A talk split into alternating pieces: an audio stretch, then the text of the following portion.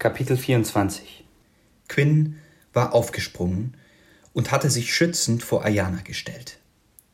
Vor ihnen stand in schwarzer Kutte, die Kapuze tief ins Gesicht gezogen, der Feuermagier und starrte sie an.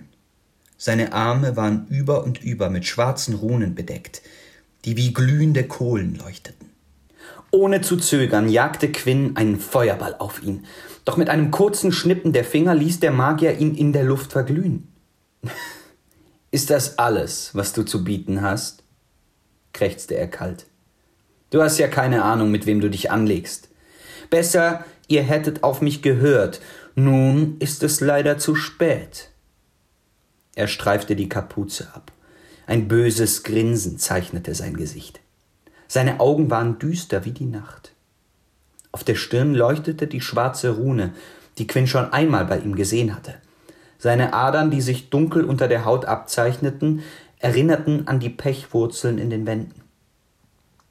Quinn beschwor die Feuerpeitsche und schwang sie in Richtung des Magiers, um dessen Hals sie sich wickelte. Völlig unbeeindruckt umfasste dieser die Peitsche, worauf sie anfing schwarz zu pulsieren. Quinn schrie auf, als ein tiefer Schmerz durch seinen gesamten Körper fuhr. Erschrocken ließ er sie los. Der Magier lachte laut auf. Du hättest etwas werden können, Quinn. Wärst du nicht so dumm, dich den Falschen anzuschließen. Spar dir dein Mana. Es hat keinen Sinn. Du wirst hier nicht mehr lebend herauskommen. Mit einer kaum merklichen Bewegung seiner Hand ließ er Quinn durch eine dunkle Druckwelle von den Füßen reißen. Quinn am Boden, nach Luft ringend, konnte gerade noch einem Geschoss ausweichen, das nur knapp über seinem Kopf die Wand versenkte. Schon holte der Magier für den nächsten Schlag aus, als Quinn den Chamäleonzauber beschwor. Suchend blickte der Magier sich um. Du kannst dich nicht vor mir verstecken. Ich finde dich kreischte er, speichelspuckend. Aus dem Augenwinkel konnte Quinn Ayana sehen, die langsam aus der Schussbahn kroch. Sein Herz schlug ihm bis zum Hals. Langsam schlich er an der Wand entlang, bis er direkt hinter dem Magier stand. Du Drecksbalg, ich werde dich. Mit einem Feuergeschoss, unter dem sich der Magier wegducken musste, brachte er ihn zum Schweigen. Rasend vor Wut feuerte er zurück. Dort, wo Quinn eben noch gestanden hatte, fraß sich ein schwarzes Loch zischend in den Boden. Während er versuchte, sich erneut hinter den Magier zu stehlen, trank er von der Kornbeerenmilch. Verzweiflung machte sich in ihm breit. Ganz gleich, was er versuchte, der Magier war schneller als er. Es war nur noch eine Frage der Zeit, bis er Quinn erwischen würde. Die Lage schien aussichtslos. Ayana war es in der Zwischenzeit gelungen, sich in dem Tunnel, aus dem Quinn gekommen war, in Sicherheit zu bringen. Vielleicht schaffte sie es, bis zum Häuptling zu gelangen, während er den Magier ablenkte. Dann war seine Mission wenigstens nicht ganz umsonst gewesen. In dem kurzen Moment der Ablenkung wurde Quinn von einer erneuten Druckwelle erfasst, die ihn in der Luft herumschleuderte und schmerzhaft gegen die Wand krachen ließ. Hör auf mit dem Versteckspiel, du Narr! Stell dich mir und dein Tod wird nicht ganz so schmerzhaft. Die Naimani sind verloren, sieh es endlich ein, du kannst nichts mehr für sie tun, stell dich mir und sterbe! Der Magier wurde immer rasender vor ungeduldiger Wut, feuerte willkürlich ein schwarzes Geschoss nach dem anderen ab. Boden und Wände waren übersät von zischenden Brandlöchern. Quinn wusste nicht, was er noch tun sollte. Er war vollkommen hilflos im Angesicht der Übermacht der schwarzen Magie. Aber hatte Alechanie ihn nicht genau davor gewarnt? Mit den Fäusten, mit Gewalt zu denken, statt mit dem Kopf sein Mana zu verschwenden, um sinnlos Feuerbälle gegen ihn zu schießen, würde nichts ausrichten. Er musste mit dem Kopf denken. Er durfte nicht mehr direkt gegen den Magier vorgehen. Er musste einen anderen Weg finden. Streng dich an, Quinn. Fieberhaft blickte er sich in der Höhle um. Möglichkeiten, sich zu verstecken, gab es keine. Hier war nichts außer ihm, dem Magier und dem Becken aus dem dieser widerwärtige Pestschlick über die Wurzeln in den Waldboden gelangte. Moment mal, der Schlick. Er war die Ursache für den Pechgeruch. Und Pech brannte. Ein zugegebenermaßen recht verzweifelter Einfall, aber was hatte er schon zu verlieren? Im letzten Augenblick wich er einem schwarzen Geschoss aus und beschwor eine magische Flamme. Inmitten des Beckens doch schon nach einem kurzen Aufglimmen war sie erloschen. Sein Herz sank ihm in die Hose. Er hatte versagt. Er würde hier sterben, würde die Naimami ihrem Schicksal überlassen. Maki, Ayana, Aleshani, Martin, Torwald, Orin. Er würde sie nie wiedersehen. Ein dicker Kloß im Hals schnürte ihm die Luft ab. Quinn biss die Zähne zusammen. Wenn er schon sterben musste, dann würde er alles daran setzen, dem Magier den Kampf so schwer wie möglich zu machen. Grimmig leerte er die Kornbeerenmilch in einem Zug.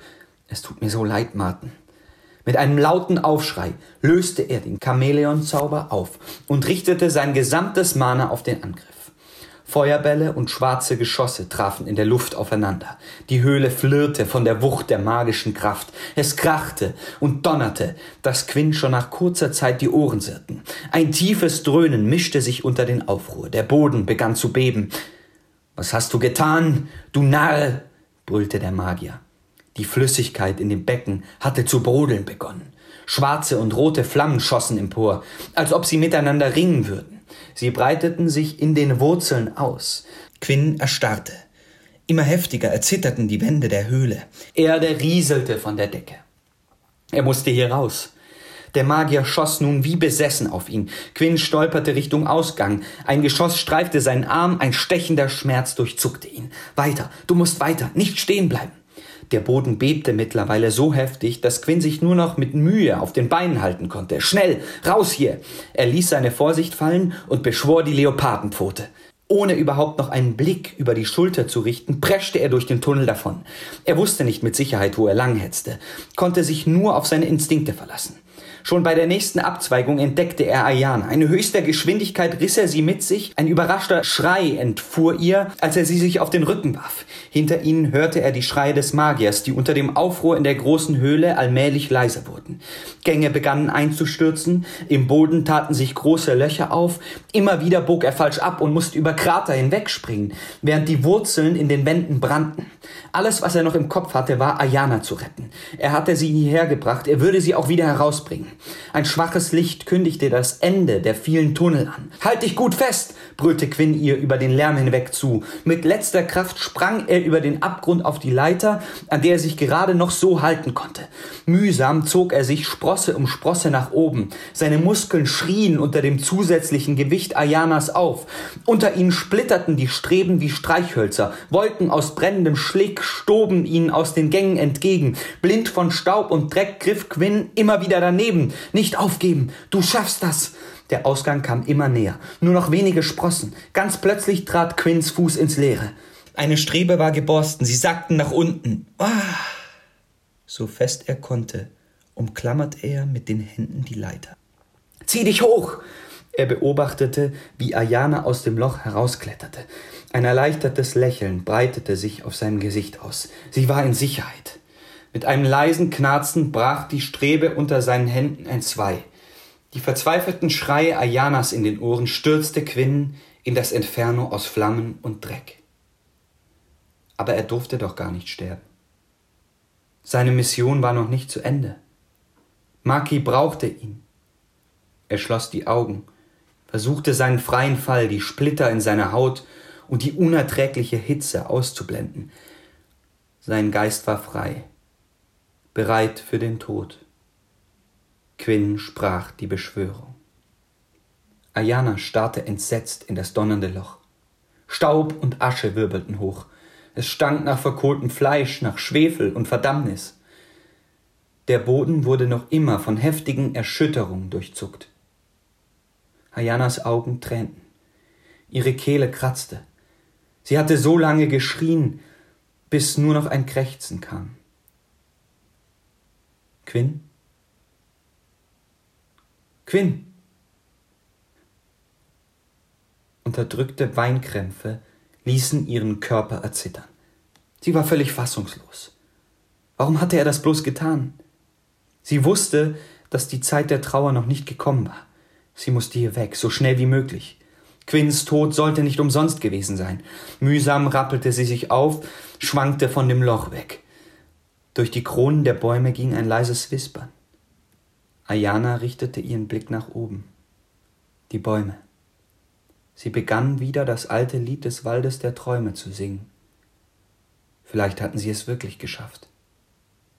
Hoffnung keimte in ihr auf.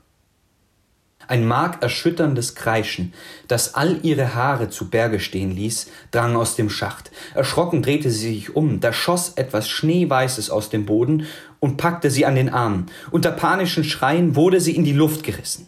Höher und immer, immer höher. Ein großer weißer Vogel trug sie über die Spitzen der Bäume hinweg. Bei den Göttern, lass mich bloß nicht fallen. Ihr wurde schlecht. Von weitem konnte sie die Quellen der Träume sehen, als sie mit hoher Geschwindigkeit im Sturzflug Richtung Baumdorf sanken. Die Stimme blieb ihr im Hals stecken. Knapp über einer der großen Plattformen wurde der Vogel langsamer. Vorsichtig ließ er sie dort ab. Ayana konnte gerade noch zum Geländer hasten, bevor sie sich übergeben musste. Nach Luft blickte sie zu ihrem Retter. Ein weißer Falke, so groß, wie sie noch nie einen gesehen hatte, sein Gefieder war dreckig, sein Körper übersät von Kratzern und getrocknetem Blut. Er schaute sie an. Diese Augen. Tiefviolett. Ein Schreck durchfuhr sie, als er zu schwanken begann und in sich zusammenbrach. Doch dort, wo der Falke hätte liegen müssen, lag nun ein lebloses Bündel. Sie kniff ihre tränenden Augen zusammen. Unscharf erkannte sie, dass es ein Mensch war. Ein Mensch mit schulterlangen braunen Locken.